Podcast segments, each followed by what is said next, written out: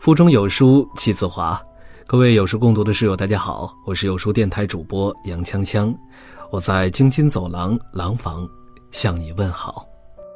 各位书友们，愿这次灾难过后，我们依然心怀热望，携手向前，努力成为一个美好的人。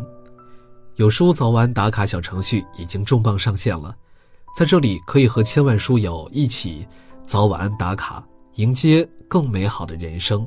成为自己的骄傲。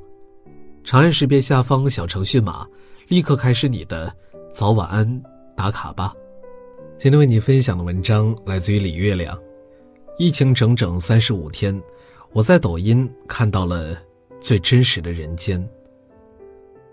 武汉封城抗疫整整三十五天了，这个不寻常的一个多月，发生了太多的事儿，有人出征，有人留守。有人离世，有人痊愈，有人慌乱焦虑，有人不以为意，有人满怀怨气，有人万死不辞。我每天刷抖音的时候，都会被这崭新的人间万象所触动。我也深深觉得，这才是最真实的人间。今天，我想记下一些小事儿，都是很不起眼的小事儿。但我细心收藏了它们，因为这里我看到了人间的微光。这是一家医院，特殊时期保洁员都不敢来上班了，可是清洁工作必须得做，怎么办呢？院长的儿子顶了上来，本来还在美国读书的孩子，兢兢业业做了两个星期的保洁员，拖地、消毒、擦桌子，勤勤恳恳，啥活都干。少年强则国强，每次看到这样的孩子，都觉得明天充满希望。给孩子点赞，更要给院长点赞。没有好家教，哪来的好孩子？真正的教育就是让孩子享得起福，也吃得了苦，昂得起头，也俯得下身，向院长父子学习。二月五日，大雪，山东东营。忙了一上午的民警们开始吃午饭了，这是一顿寒酸的露天午饭，没有座位，餐桌是警车的前车盖雪花纷纷扬扬飘进了盒饭里，看着都凉。民警们的手和耳朵都冻得通红，但谁也顾不得那么多，因为身上还有任务，必须赶紧吃完，赶紧干活。我们矫情着什么时候才能出去吃火锅的时候，不会想到，其实坐在家里正常的吃饭已经是莫大的幸运，是人家在冰天雪地里负重前行，才换来我们安心在家的清闲安宁。人不能不知足，更不能不知恩。这次疫情，一线干警付出了太多，在此说句谢谢，愿疫情快点过去。你们也早日回到温暖的家。疫情严重，这个小伙子过年没能回家。邻居上海大妈看他好几天没出门，怕他弹尽粮绝，特地把家里的菜都搬了出来，放到了楼道里，让他随便拿。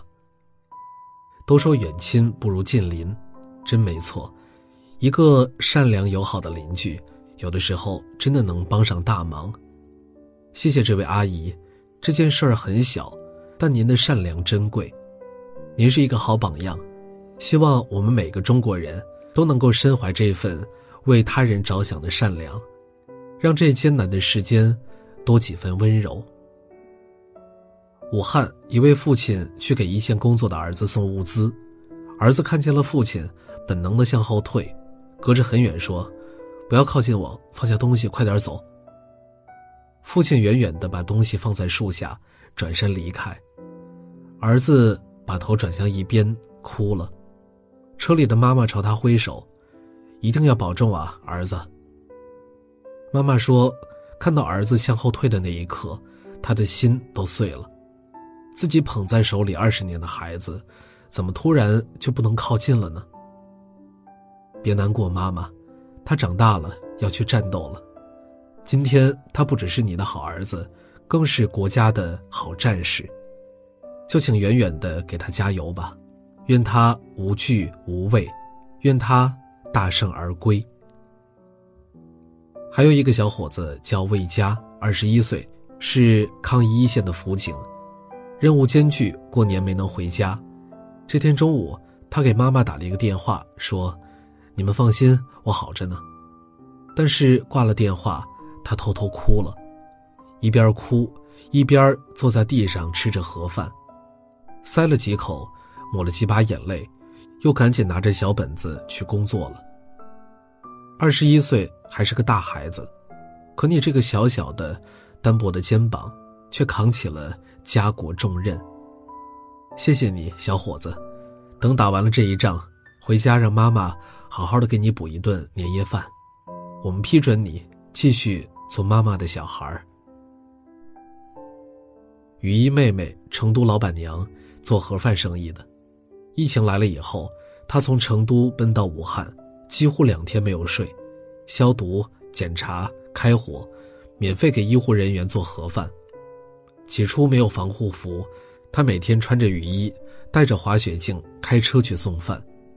他的到来让很多天天吃泡面的医生，终于吃上了像样的饭。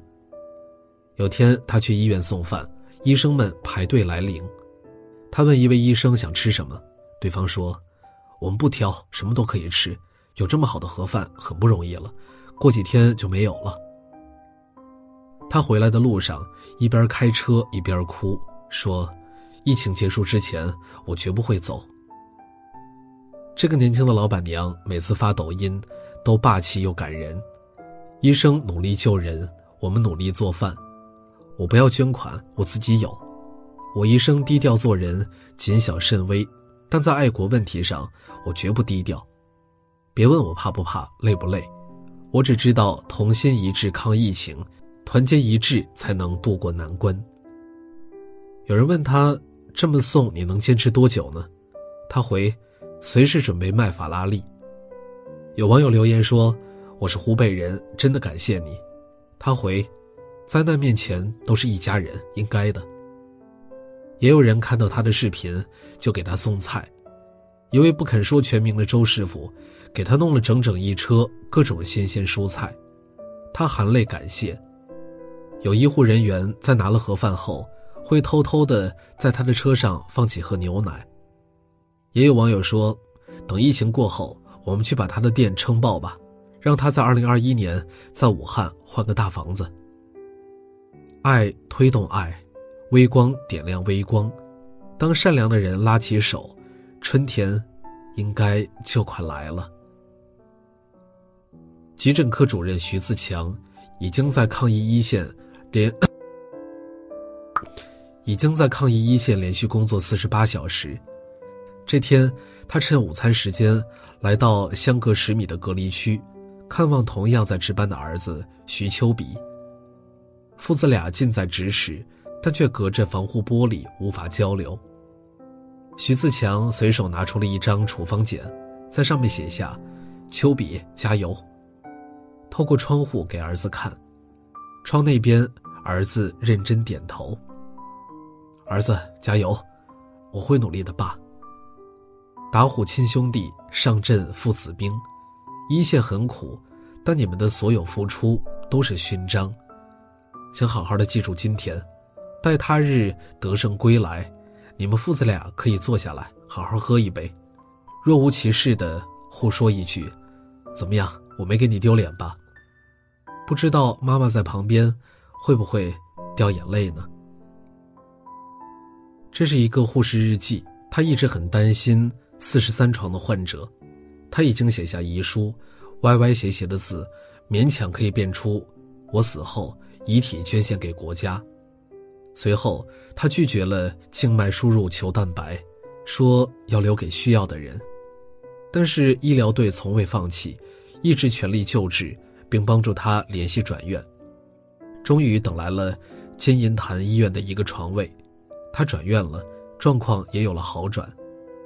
照片中，他举起了大拇指，护士看到照片，突然就泪流满面。他哽咽着说：“幸好我们努力了，幸好这一次不再是失败的无力感。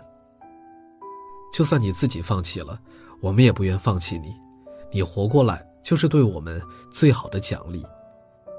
谢谢你们，亲爱的白衣天使，你们让我们看到了人性最动人的光芒，无条件的爱。病魔残酷，而你们温暖又给力，有你们真好。安徽安庆，一名新冠肺炎的确诊患者治愈出院了，医护人员给他送花祝贺，他接过花突然屈膝跪下，捡了一条命，谢谢了。这一跪跪哭了很多人，因为我们都知道，一个大男人做这样的举动，背后一定藏着不为人知的经历。从疑似到确诊到治愈，这个过程里巨大的恐慌、压力、痛苦、感激，也只有用这一跪来表达了。谢谢了，所有的人间天使，多少次死神已经伸出魔爪，而你们硬生生冲过去夺人。死神说：“我要带走他们。”你们拼命的挡住，说：“休想。”于是，一个个患者得以重生。一个个家庭留住了他们的至亲，你们配得上所有的赞颂，你们值得那一跪。她是个武汉小姐姐，新冠病毒的痊愈患者，二月一日从金银潭医院出院，两周后，她从医院里看到，金银潭医院的院长说，康复患者体内有综合抗体，可以对抗病毒，恳请康复后的患者去医院捐献血浆。他立刻决定去捐献，还呼吁其他的痊愈者也前来支持。据报道，康复者血浆捐献的三部热线公布后，电话瞬间被打爆，很多痊愈患者都积极想要捐献。这是个让人泪目的新闻。中国人讲“滴水之恩，当涌泉相报”，那么救命之恩何以为报呢？他们选择用热血来报答。毫不犹豫，毫无畏惧。封晓东医生，春节以来一直坚守医院。他毕业于河北医科大学，这是一九九五年他和宿舍的兄弟。而这个春节，他们分别战斗在天津、北京、石家庄，这是他们最新的合影。那时同学少年，青春壮志，如今并肩作战，一往无前。你们才是这个时代真正的男神。兄弟同心，其利断金。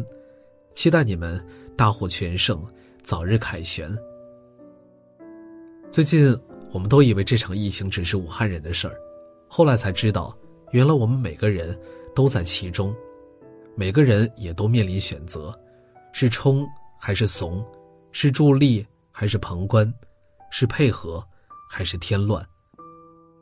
如果不是这次疫情，这些问题不会有答案，我们甚至自己都不清楚自己会怎么做。